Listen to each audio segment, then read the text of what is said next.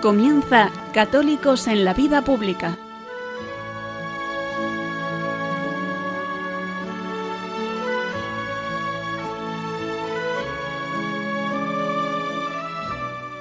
Un espacio dirigido en Radio María por Luis Zayas.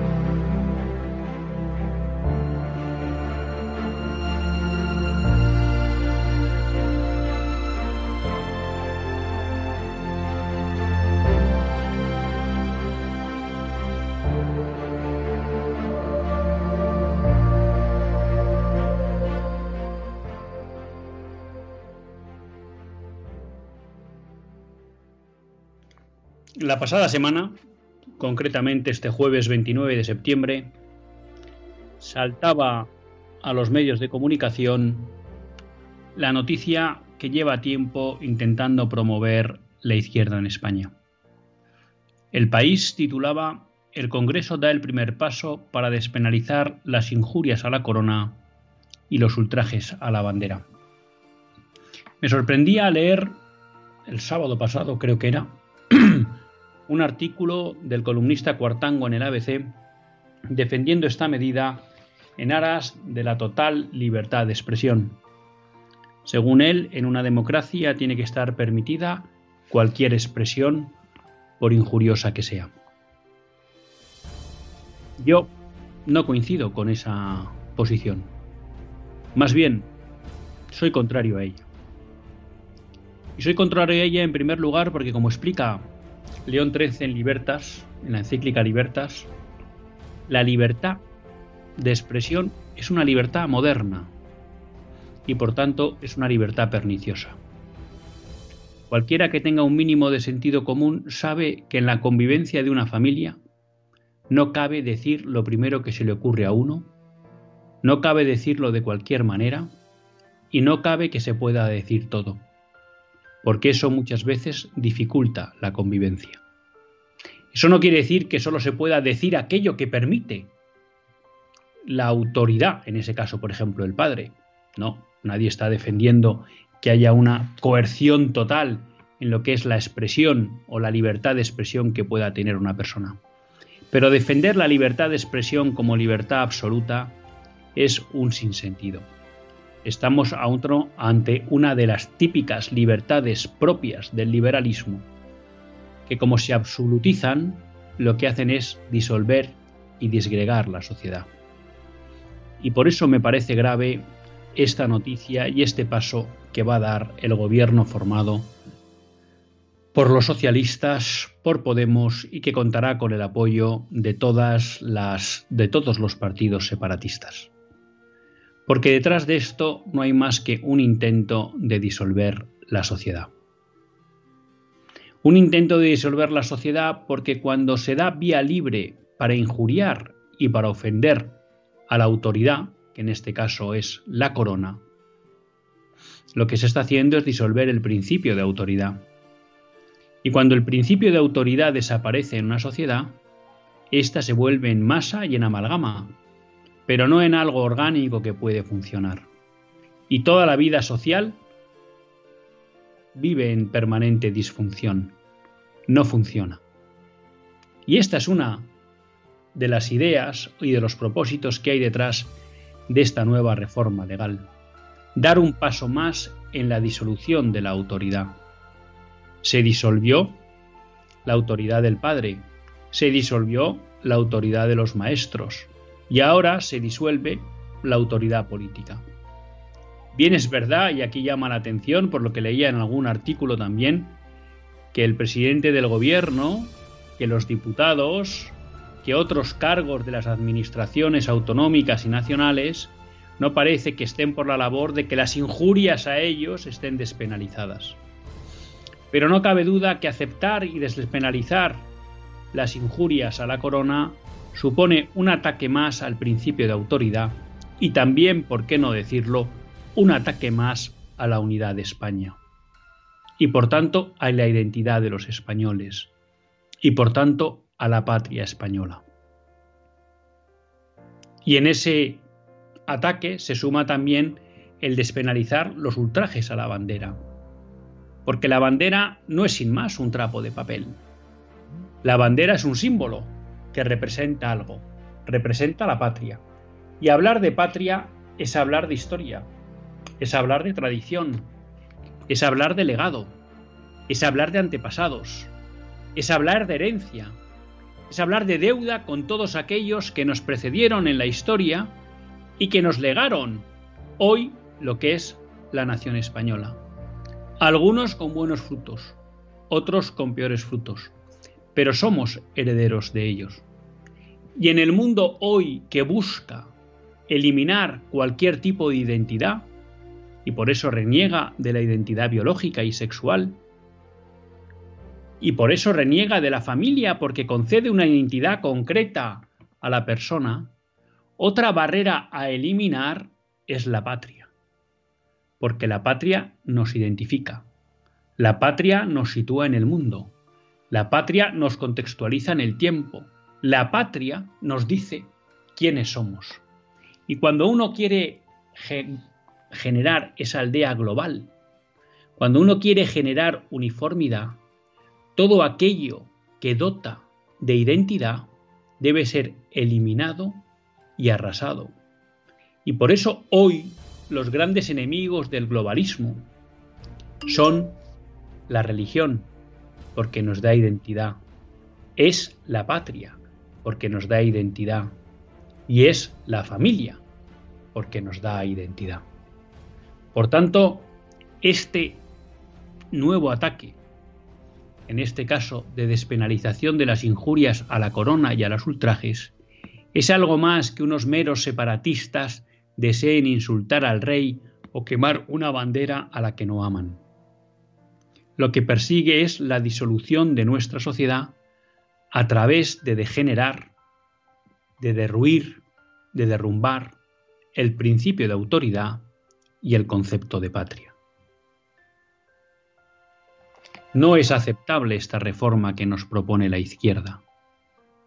Y sería de lamentar que cuando haya alternancia en el gobierno, si esta norma sale adelante, no fuera una de las primeras que habría que derogar.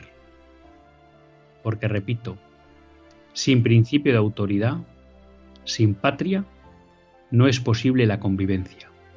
Y si no es posible la convivencia, ya no estamos en la civilización, sino en la ley de la selva. Desde aquí a nosotros lo que nos queda es respetar la autoridad y amar a la patria.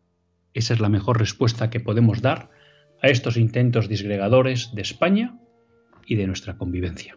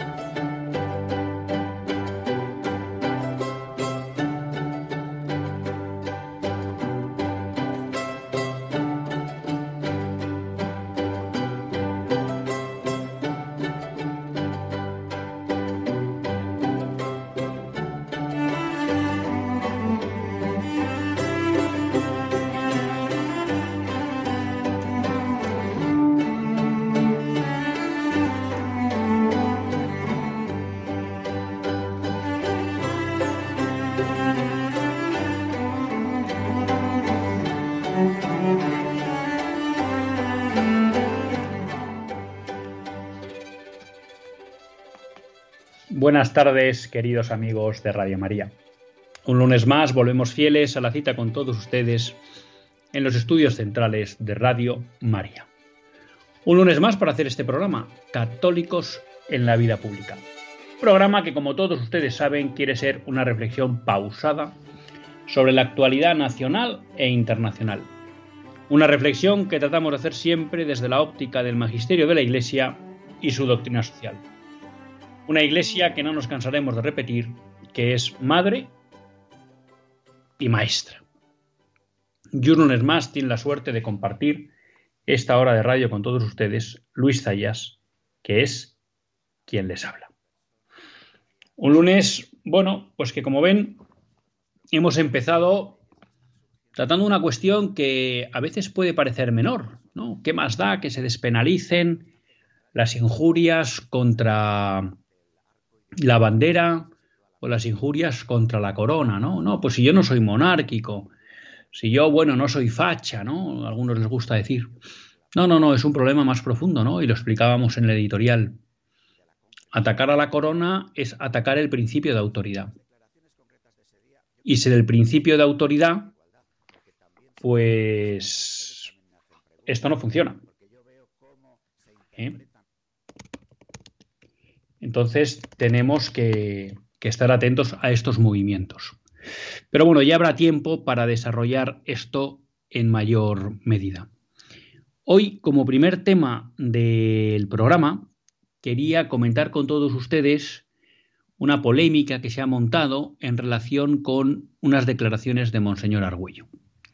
Y antes de empezar con el tema, pues si a todos ustedes les parece, lo que yo prefiero es que ustedes escuchen esas declaraciones, yo les veré, les haré el comentario que creo que corresponde sobre esas declaraciones, pero sobre todo que todos ustedes oyendo el original puedan hacerse también su idea. Vamos con el, con el vídeo. Respecto a la otra cuestión, eso sí, tiene mucho que ver con lo que yo reflexionaba antes sobre persona, familia y bien común. Y en este sentido a nosotros nos preocupa que muchas de las leyes que están surgiendo tienen una concepción de la persona que sorprendentemente parece bastante contraria a algunos otros postulados del arco ideológico en el que se sitúa la ministra de Igualdad. No se puede ser solidario de cintura para arriba en la cartera si se es insolidario de cintura para abajo, si se tiene un planteamiento de la vida y de la comprensión de la persona individualista. Respecto a las declaraciones concretas de ese día, yo quiero ser comprensivo con la ministra de Igualdad, porque también salgo a la prensa, porque ustedes también me hacen preguntas, porque yo veo cómo se interpretan algunas de las respuestas, como a veces uno cuando responde pues hace un argumento global y luego dice una frase pequeña en el argumento global y es la frase pequeña la que se ve sin tener en cuenta la intención global. Yo francamente no creo que la ministra de Igualdad defendiera en esas declaraciones que los eh, niños puedan mantener relaciones sexuales y demás. Lo que me preocupa mucho es el planteamiento de la persona y de la concepción de la sexualidad que parece revertirse no de la opinión personal de la ministra, sino de los textos legislativos, de las exposiciones de motivos de esos textos. En esas exposiciones de motivos se ve una concepción de la persona inasumible, pero no por un creyente, sino por una persona con sentido común y con noticias, iba a decir, elementales de la biología. Eso es lo que me preocupa. Las ah, declaraciones afortunadas o desafortunadas, como pueden ser las mías, Ustedes mismos, a partir eh, de, lo que yo he dicho, pueden titular. El secretario general apoya a la ministra Montero. O el secretario general desmiente o se enfrenta a la concepción antropológica. Y, bueno, pues, y según los colores de los que escriben, pueden poner una cosa u otra. Pero una vez más, lo que yo he experimentado en estos cuatro años es que el foco desenfoca. Bueno, pues aquí tienen ustedes las declaraciones completas de Monseñor Argüello que han sido uno de los temas calientes de discusión en muchos medios de comunicación durante la semana pasada. Y ya ven ustedes, Monseñor Argüello acaba diciendo dos cosas que quizá han sido premonitorias. Una, el foco desenfoca. Y otra es que ustedes podrán titular este, esta intervención como que Monseñor Argüello apoya a la ministra de Igualdad o bien Monseñor Argüello critica la concepción antropológica que hay detrás de toda la actuación que viene haciendo el gobierno y en concreto el, el Ministerio de Igualdad. Bueno, pues ¿por qué quería traer este vídeo yo hoy a colación? Porque creo sinceramente que ha habido una campaña, sí, quiero hablar de campaña, porque me parece que algunos han cogido el rábano por las hojas con tal de darle un golpe a la conferencia episcopal o a la Iglesia española en la cara de Monseñor Argüello. ¿Y por qué digo esto? Porque yo he leído, y no se crean que me he ido a páginas izquierdistas, laicistas, anticatólicas, porque no, no suelo pasar por ellas ni frecuentarlas. Yo me muevo en el ámbito de medios de comunicación más o menos eh, con una visión cercana a lo católico y en nada, en general, beligerantes con la Iglesia. Y en esos medios me he encontrado como, como comunicadores, como columnistas, tachaban a Monseñor Argüello de haber apoyado las declaraciones de la ministra de Igualdad, de haber apoyado en consecuencia esa barbaridad que dijo la ministra de Igualdad de que los menores, si consentían, podían tener relaciones sexuales con mayores de edad, cosa que hoy está penalizada, gracias a Dios, por el Código Español. Y entonces estos medios decían que Monseñor Argüello apoyaba las declaraciones de la ministra, apoyando el sexo de menores si hay consentimiento con mayores. E incluso a algunos se les ocurrió la barbaridad de decir que estas declaraciones de Monseñor Argüello venían porque en el fondo a él lo que le interesaba era exculpar a los sacerdotes pedrastras. ¿Y qué quieren que les diga? Cuando yo he oído todas estas declaraciones de medios, muchos de los cuales dicen tener inspiración cristiana, se me ha revuelto el estómago. Y se me ha revuelto el estómago porque se ha faltado gravemente a la verdad. Y se ha desinformado a todos esos oyentes que de buena fe escuchan medios que entienden que son objetivos. Porque sí, y le soy sincero, yo creo que las declaraciones de Monseñor Argüello son criticables. Y me dirán, ¿y por qué? Bueno, porque puedo entender, y de hecho yo soy de esa opinión y así la expresé la semana pasada, que las declaraciones de Irene Montero, ministra de Igualdad, no tienen un pase y que son inaceptables y que por tanto me parecen una crítica desde el inicio al punto final. Y entonces puedo entender que alguien diga, hombre, no estoy de acuerdo con que Monseñor Argüello haya tratado de salvar la proposición de Irene Montero. Que es lo que ha venido a decir es, es posible que no haya estado afortunada. No ha dicho que esté de acuerdo con sus declaraciones. No ha dicho que sus declaraciones estén bien. Lo que ha dicho es, creo que ha podido estar poco afortunada, que a lo mejor no se ha expresado bien, que a lo mejor quería hacer un discurso más amplio y no se la ha entendido. Yo no comparto esa visión de Monseñor Argüello.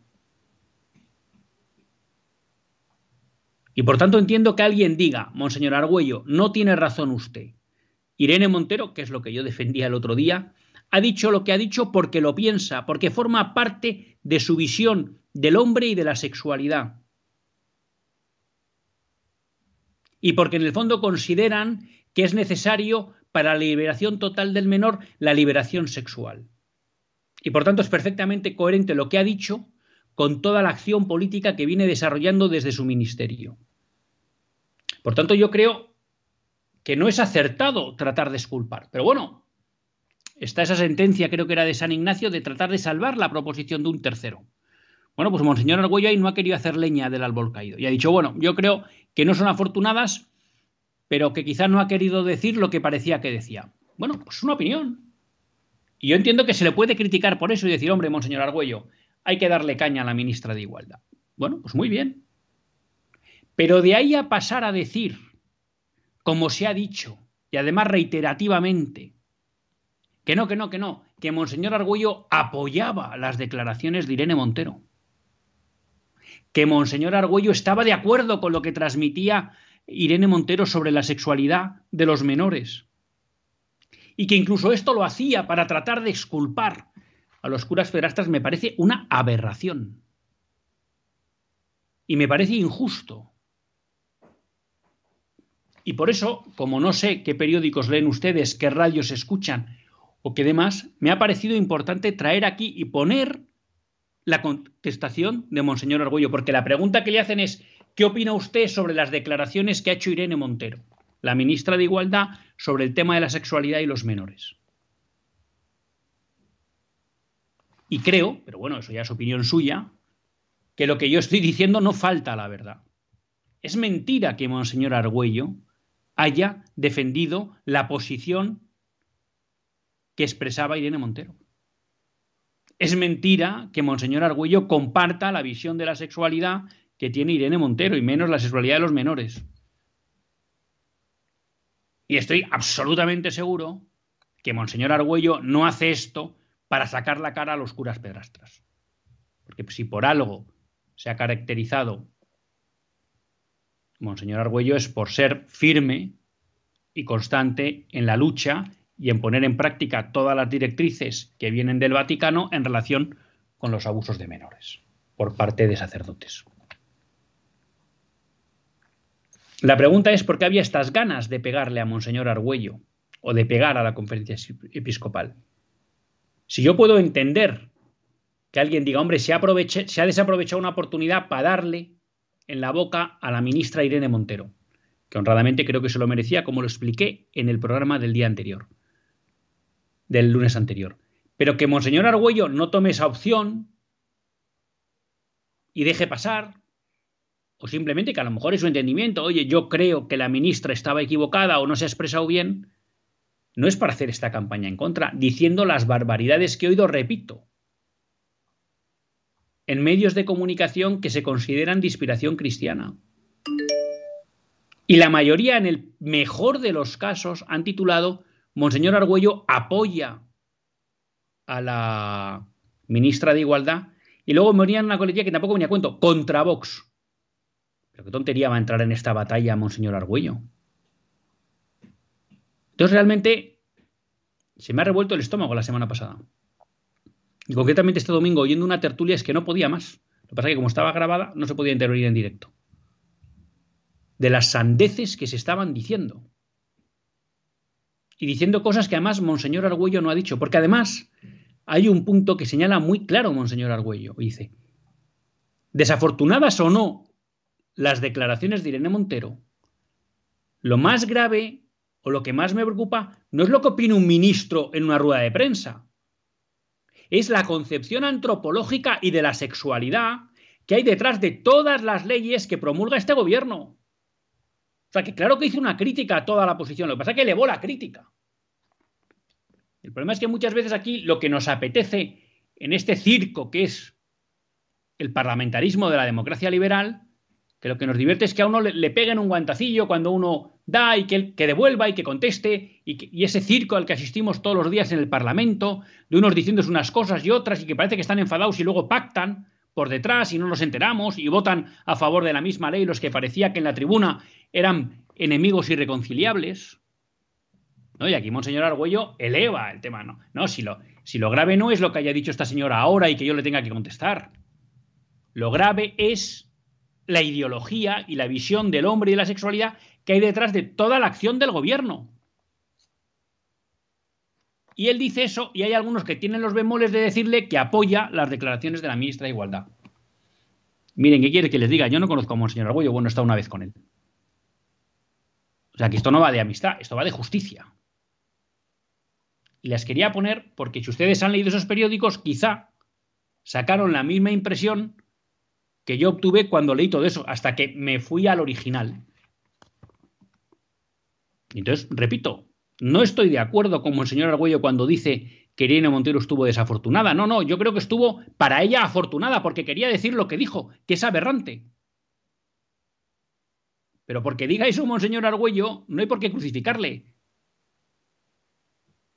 Porque simplemente lo que ha dicho es salvar la proposición de un tercero, pero luego ha hecho crítica del fondo de esa, política, ¿no? Luego ya que algunos digan que es que hay obispos de la Iglesia española que pretenden exculpar a los curas pedrastras, miren, eso ya está muy pasado de moda. ¿eh?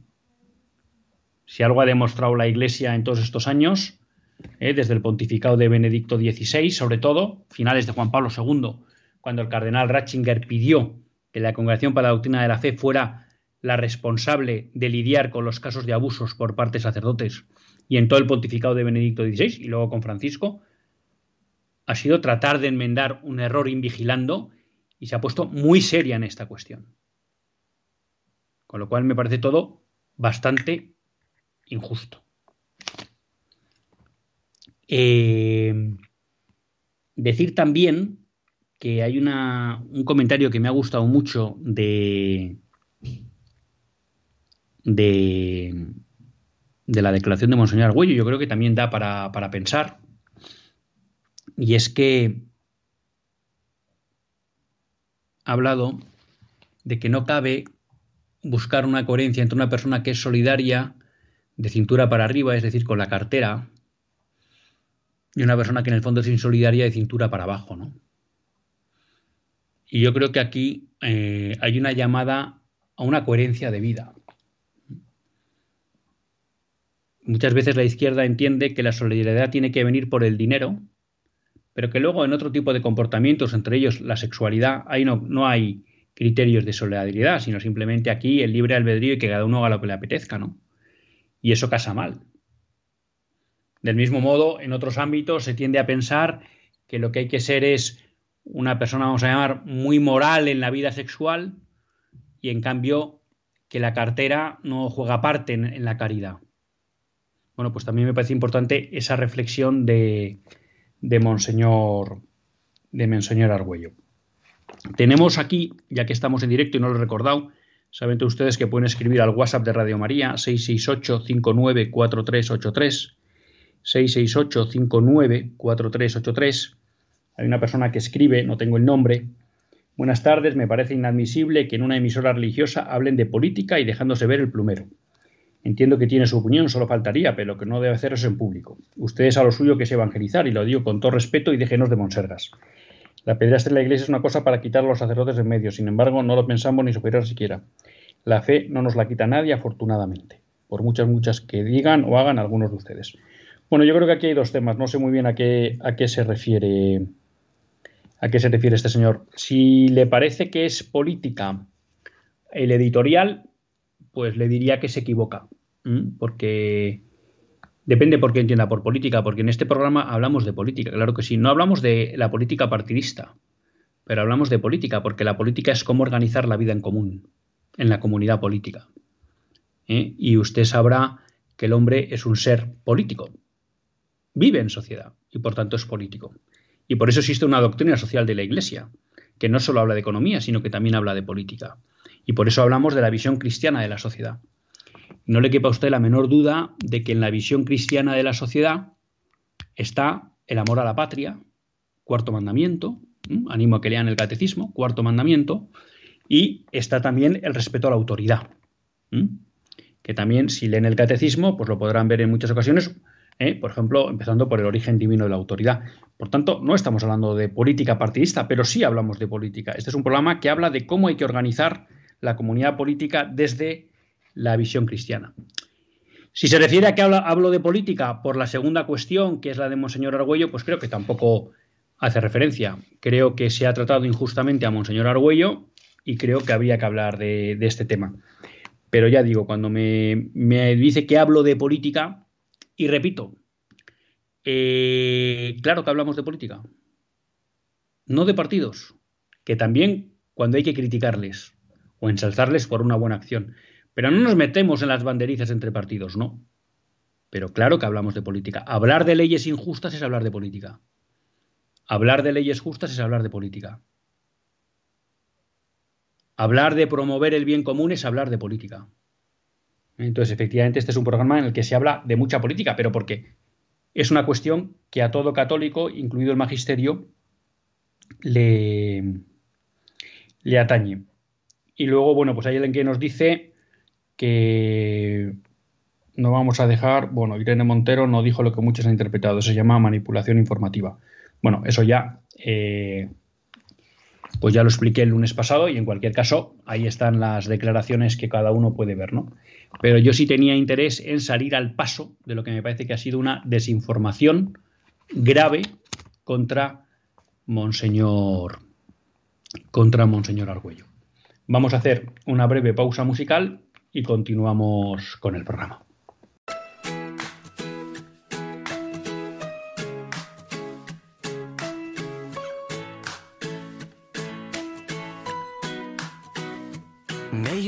Auspiciousness and causes of success. May you have the confidence to always do your best. May you take no effort in your being generous. Sharing what you can, nothing more, nothing less. May you know the meaning of the word happiness. May you always lead from the beating in your chest. May you be treated like an esteemed guest. May you get to rest. May you catch your breath. Or may the best of your todays be the worst of your tomorrows. Whoa. Or may the you follow. Oh, well, here's to the hearts that you're gonna break. Here's to the lives that you're gonna change.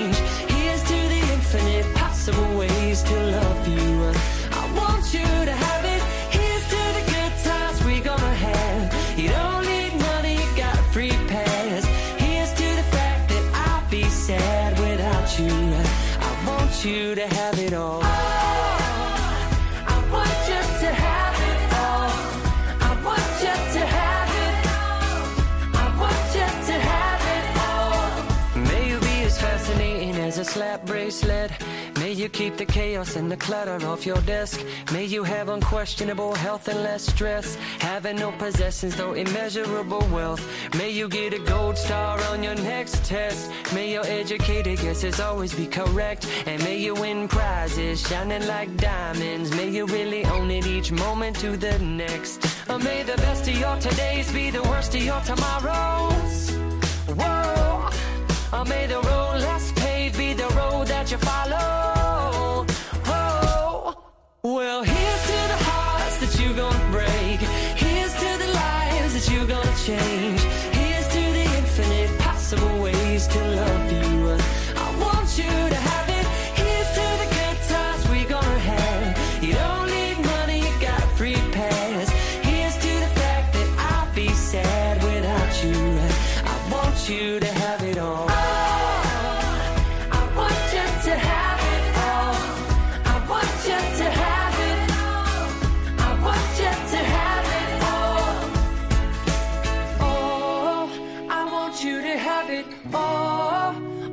you can imagine. Oh, no matter what your path is, if you believe it, then anything can happen. Go, go, go. Raise your glasses. Go, go, go. You can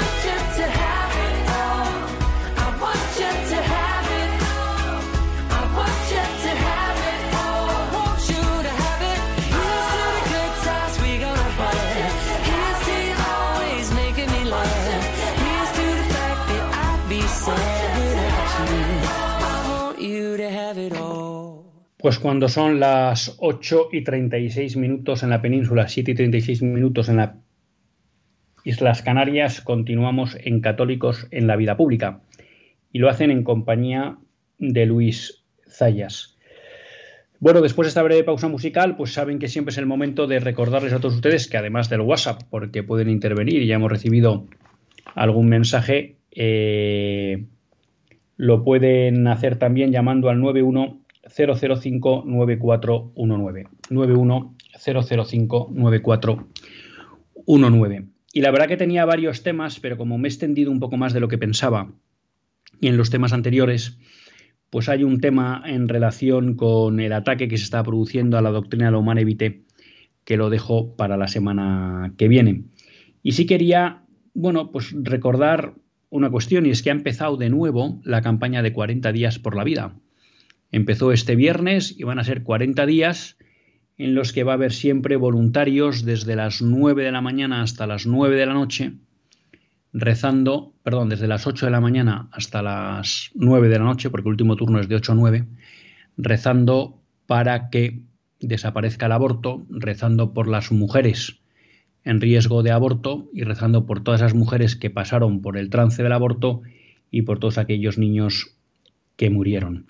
Así que, bueno, les animo a todos ustedes a que si tienen tiempo, pues miren en la página de 40 días por la vida, a ver si en alguna de sus ciudades 40 días por la vida online, 40 días por la vida punto online, y veo aquí que en Alicante, en Badajoz, en Barcelona, en Bilbao, en Burgos, en Cádiz, en Castellón de la Plana, en el Puerto Santa María, en Granada, Las Palmas, Madrid, Sevilla, Toledo, Valencia, Valladolid y Vitoria, pues hay, hay campaña.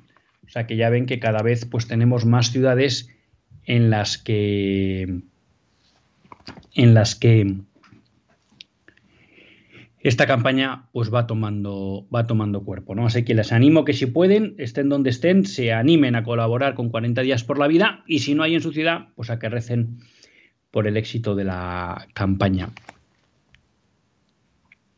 Aprovecho para comentar dos temas en relación con los WhatsApps, ¿no? El primero que habían enviado y que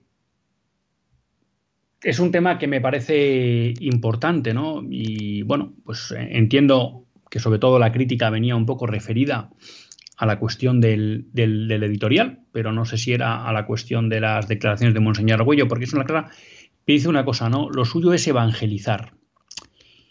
Y bueno, no conozco a la persona que ha escrito y a lo mejor lo que digo es injusto, ¿no? Pero esto es una cuestión con la que me encuentro muchas veces en el, día a día, ¿no? Y es, eh, ¿qué es evangelizar?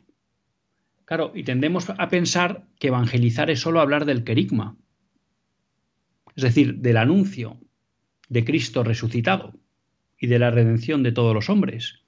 Y por tanto eso implica pues animar ¿no? en la evangelización a que el hombre encuentre una intimidad con Dios, a que tenga una vida de oración, a que vaya a los sacramentos y por supuesto que todo eso es parte esencial de la evangelización, sin ninguna duda. Pero como católicos no podemos olvidar, y por eso yo siempre animo a leer el catecismo y las, las encíclicas sociales, y ahí me parece que hay un libro insustituible que es La Catequesis Política de la Iglesia, de Luis María Sandoval, que es una extracción a partir del catecismo al que va referenciando los párrafos de toda la enseñanza política, social y económica que se deriva del catecismo de la Iglesia, hay que tener en cuenta que evangelizar no solo es eso. Evangelizar implica también una cosmovisión del mundo. Por eso, cuando España, que es el ejemplo más claro, lleva la fe a América, civiliza, y hace que desaparezcan unas civilizaciones, no, unas civilizaciones no, unos sistemas de convivencia bárbaros y lleva a la civilización.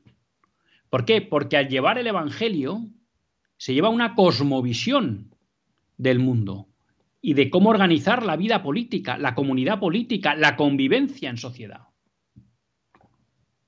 Entonces, evangelizar va mucho más allá que hablar solo de Cristo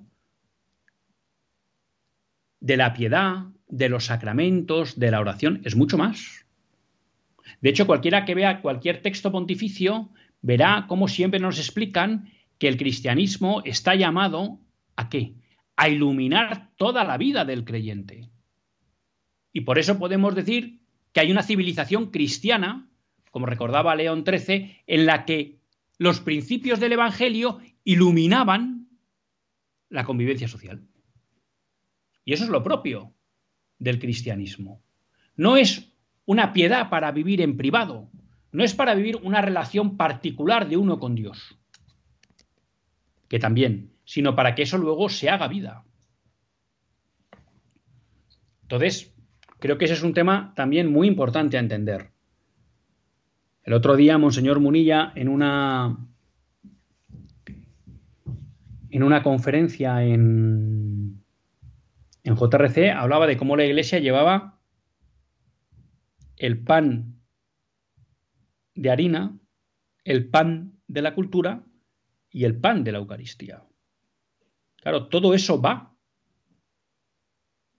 en el anuncio del Evangelio. No solo el pan de la Eucaristía, que por supuesto es lo más importante, pero que eso conlleva un pan de la cultura, es decir, una forma de cómo debe vivir el cristiano en sociedad, y luego en segundo lugar, en tercer lugar también, el pan material, claro, por la Iglesia también se preocupa de las necesidades materiales, ¿no? Entonces, eh, evangelizar, y humildemente lo digo, este programa trata de evangelizar, pero ¿en qué aspecto? En el tratar de trasladar lo que es la cosmovisión católica del mundo. Me escribe una persona también por WhatsApp y dice, hombre, ha hablado la autoridad del padre y la de la madre no lo tiene. Por supuesto que tiene la autoridad la madre. Por supuesto, los padres tienen una autoridad sobre los hijos, totalmente. Pero estará usted de acuerdo conmigo que la autoridad que se ha tratado de destruir es fundamentalmente la del padre. ¿Eh? Y por eso siempre se ha hablado de un heteropatriarcado, de una sociedad machista, es decir, lo que se ha tratado es de eh, destruir la figura del padre. ¿Por qué? Bueno, por dos motivos. Porque de alguna manera, ¿eh? Eh, aunque esto ya sé que genera muchas polémicas, pero siempre se ha transmitido la idea de que el hombre es la cabeza de la familia, lo cual no quiere decir que eso implique que es un gobernador absoluto y demás. Ya saben lo que nos ha dicho San Pablo, ¿no? Servir y servir es morir como Cristo en la cruz, con lo cual el hombre, si es cabeza, lo que tiene que hacer es ser como la cabeza de la iglesia, que es Cristo, que murió en la cruz por su iglesia. Entonces, la madre también tiene autoridad, pero la que se ha tratado de destruir es fundamentalmente la autoridad del padre. ¿Y por qué también? Porque la autoridad del padre remite de una manera inconsciente al Padre Dios. La figura del Padre, de alguna manera, es imagen e incluso muchas veces es la primera imagen que un niño tiene de lo que es la figura de Dios Padre. Si nosotros destruimos la figura del Padre, de alguna manera lo que estamos destruyendo es la figura de Dios, de Dios como Padre. De hecho, eh, cuando se habla con muchos sacerdotes, pues efectivamente cuando en familias ha habido problemas afectivos, especialmente con la figura paterna, pues muchas veces eso genera problemas a la hora de tener una relación con Dios. Porque claro, si a alguien le hablan de Dios Padre y su Padre ha sido un bestia, pues le cuesta entender que Dios Padre es un Padre amoroso y misericordioso.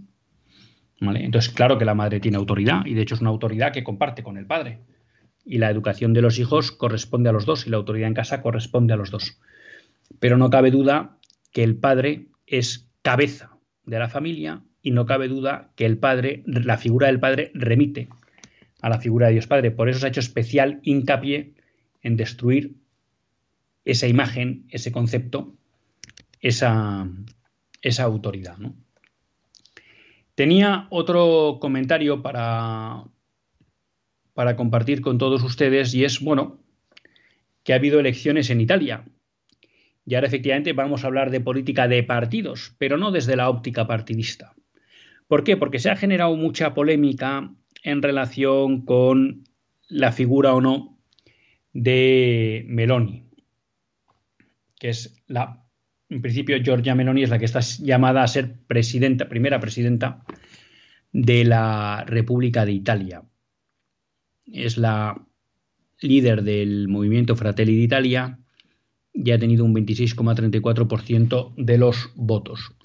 Y bueno, me parecía el otro día interesante, bueno, un artículo que lanzaba eh, Religión en Libertad, en que de alguna manera hacía una biografía, una radiografía, ¿no? basada en los principios no negociables de San Juan Pablo II, ¿no? Dice que Giorgia Meloni es fan de San Juan Pablo II, que se declara católica, es pro familia y que tiene patinazos en el aborto.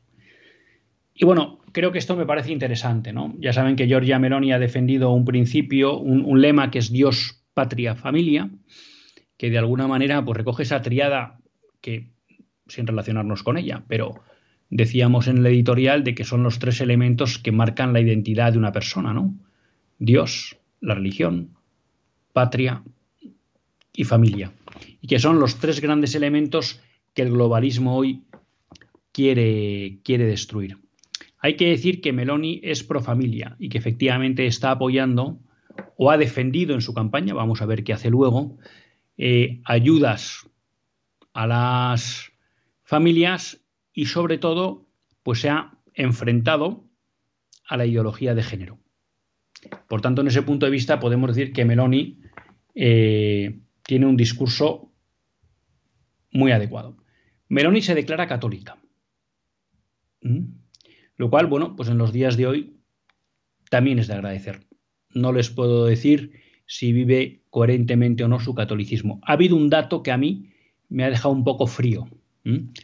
Meloni es madre soltera, tuvo una hija con un periodista con el que, por lo que he podido leer, si no estoy equivocado, sigue viviendo y no parece que estén casados. Bueno, pues eso ya a mí me ha descolocado. No puedo entender que alguien se declare católico y pues conviva con una persona y no pase por el altar. Pero ya digo que ese dato es lo que he dicho. Y donde me parece que Meloni patina de manera importante es que Meloni no se ha comprometido a derogar la ley del aborto en Italia. Y yo creo que eso, pues, ¿qué quieren que les diga? Es una, un palo en la rueda muy importante. Ella está por que el Estado incentive la familia natural fundada en el matrimonio, favorecer recursos a la maternidad, pero que la ley del aborto no la va a tocar. Bueno, pues me parece que hay patina y de manera importante. Es verdad que se ha comprometido a ofrecer todas las alternativas posibles a las mujeres para que el aborto no sea una alternativa. Pero mientras esté abierta esa puerta, siempre es una alternativa. Y sobre todo, repito, volviendo a lo que nos enseña el magisterio de la Iglesia, no puede ser, no puede ser que haya leyes injustas que permiten el asesinato de inocentes. En cuanto a la eutanasia, se ha declarado contraria, con lo cual ahí tenemos un buen punto. Y luego, en relación con las uniones homosexuales, bueno, no es favorable a considerarles matrimonio, pero tampoco se muestra contraria a legalizarlas, con lo cual ahí también vemos una posición tibia en lo que se refiere a la doctrina católica sobre esta cuestión. Por tanto, ¿qué quiero decir? Bueno, que nos han vendido que es el gran monstruo, no creo que lo sea. Hay algunos que nos hablan de que puede ser la gran salvadora. Bueno, creo que cuando profundizamos en el mensaje que transmite, pues no es un ideario tan cercano a la visión católica de la sociedad y el hombre como a veces nos transmiten los medios. Eh, tiene una falla importante en la cuestión del aborto y tiene una semifalla en la cuestión de las uniones homosexuales. Tenemos con nosotros a Antonia de Córdoba y a Eric de Madrid. Buenas tardes, Antonia. Hola, buenas tardes. Mire, yo estoy de acuerdo con, todo lo que usted estado diciendo, ¿no? El editorial no lo he escuchado pero por lo que lo ha comentado también. pero lo que lo que, yo quería matizar es que dentro de que el monseñor Argüello, mm, yo por supuesto no pongo en duda, mm, está completamente en contra de, mm, de, de lo que lo han acusado, ¿no? pero sí es verdad que debería, mm, yo me pareció que tenía que haber hecho un poquito, mm, aclarar un poquito la situación esa, porque es que de verdad que parecía que es que la había justificado, no que la había justificado, sino que, que no le quería dar importancia, como diciendo eso no tiene importancia. Y yo creo que tiene mucha importancia porque si las personas como usted que tiene una cultura y los obispos, el resto de cristianos, en fin, pero hay muchas personas que no que no saben a lo mejor todas las explicaciones que dio después a lo que estaba refiriendo porque porque no entendían a lo mejor no yo creo que hubiera estado muy bien que dijera pues que, que lo que había dicho era una monstruosidad que no lo hubiera quitado para después explicar lo que explicó. Porque pues yo muchas gracias Antonio pues que voy a dejar paso a Eric. Muchas gracias. Luego comentamos. Eric de Madrid buenas tardes hola buenas tardes ¿se me oye? Se le oye, se le oye perfectamente. No se oye eco, ¿no? No, mira, eh, yo llamaba para comentar que efectivamente no he, no he, hecho mucho seguimiento a lo de Meloni, pero me ha dolido efectivamente volver a dar las mismas cosas, ¿no? Que el aborto no lo toca, que tal. me da la sensación de que a los católicos no tenemos claro los principios no negociables de Benedicto XVI, que creo que no son católicos, que son de derecho natural, por tanto son extrapolables a cualquier cultura y ámbito. Y eh, me duele también que efectivamente dos o tres semanas después de las declaraciones de, la, de doña Isabel Ayuso sobre el aborto y los menores, y no he visto una reacción de Vox de Madrid, estoy hablando de que son los dos partidos que dicen haberse puesto el aborto y a la eutanasia en Madrid y están gobernando Madrid en mayoría absoluta los dos y no veo ningún tipo de respuesta. Y a cambio solemos, eh, sí salió a las dos o tres semanas diciendo Isabel Ayuso, no, mire, pues vamos a hacer una ley que en la que a los autónomos el primer año, pues no sé si era que se lo daba gratis o con una carga menor. Digo, bueno, pues efectivamente tiro la piedra y luego cojo y saco la cuestión económica y ya tengo a la gente otra vez calmada.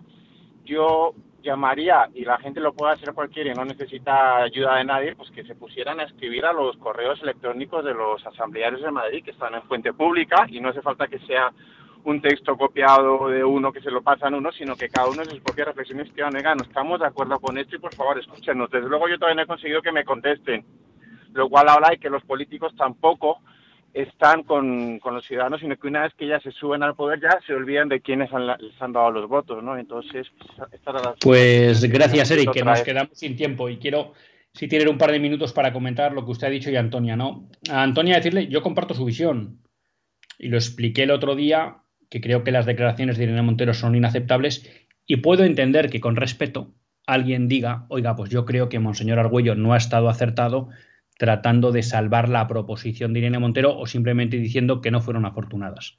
Yo creo que eran graves y eran intencionadas y que Irene Montero sabía muy bien lo que decía. Y puedo entender esa crítica Monseñor Argüello, ¿no? Lo que a mí me ha parecido demoledor es y súper injusto es las otras críticas que se han hecho diciendo cosas que él no ha dicho, ¿no? Porque efectivamente, bueno, pues nos puede gustar o no que no haya aprovechado para responderle a Irene Montero. Pero eso es una cosa pero de ahí no podemos pasar a decir que Monseñor Argullo ha dicho cosas que no ha dicho, ¿no? Respecto de Eric, sí, yo creo que lo de Meloni, y a mí me gustó el artículo porque, bueno, yo no sigo muy de cerca la, la política italiana, ¿no? Y nos la vendían como el gran ogro, el gran antiglobalismo. Bueno, es verdad que defiende la identidad de la patria y que no quiere que Europa se inmiscuya tanto en las políticas nacionales y creo que eso está bien, pero bueno, eso es otra cuestión y que es discutible. Pero cuando nos vamos a los principios no negociables de Benedicto XVI, desgraciadamente nos damos cuenta que hay poco de verdad. Y que todos estos partidos que nos venden como totalmente contrarios al sistema, pues en los principios no negociables de Benedicto XVI transigen bastante. Y para mí ha sido una excepción. Lo digo de verdad, yo sigo de lejos la política italiana, no puedo dar muchas opiniones sobre Meloni porque no, no sigo la cuestión, pero a mí me ha decepcionado. Es verdad que por eh, YouTube circulan discursos hablando de la familia y, que son muy bonitos y espectaculares y tal. Y dices, bueno, pero ahora vamos a la verdad.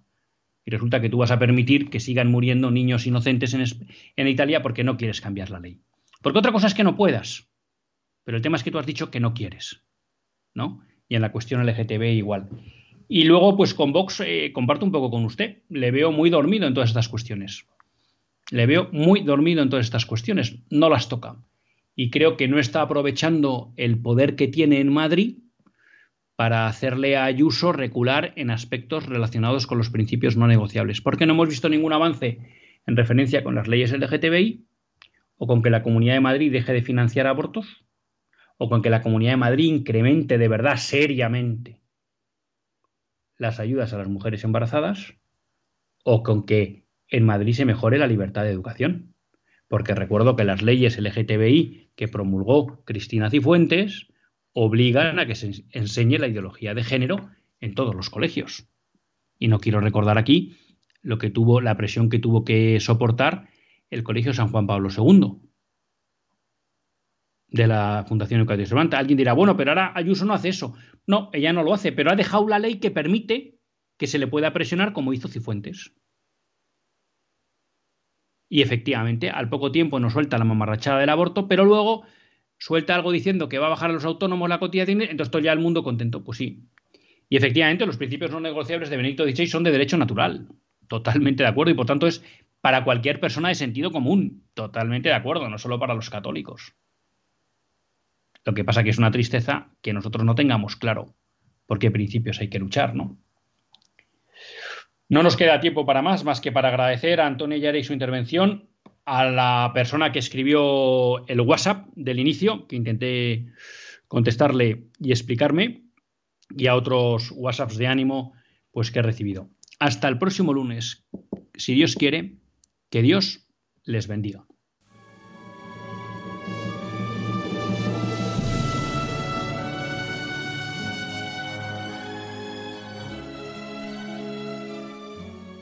Así concluye Católicos en la Vida Pública, un programa que dirige Luis Zayas.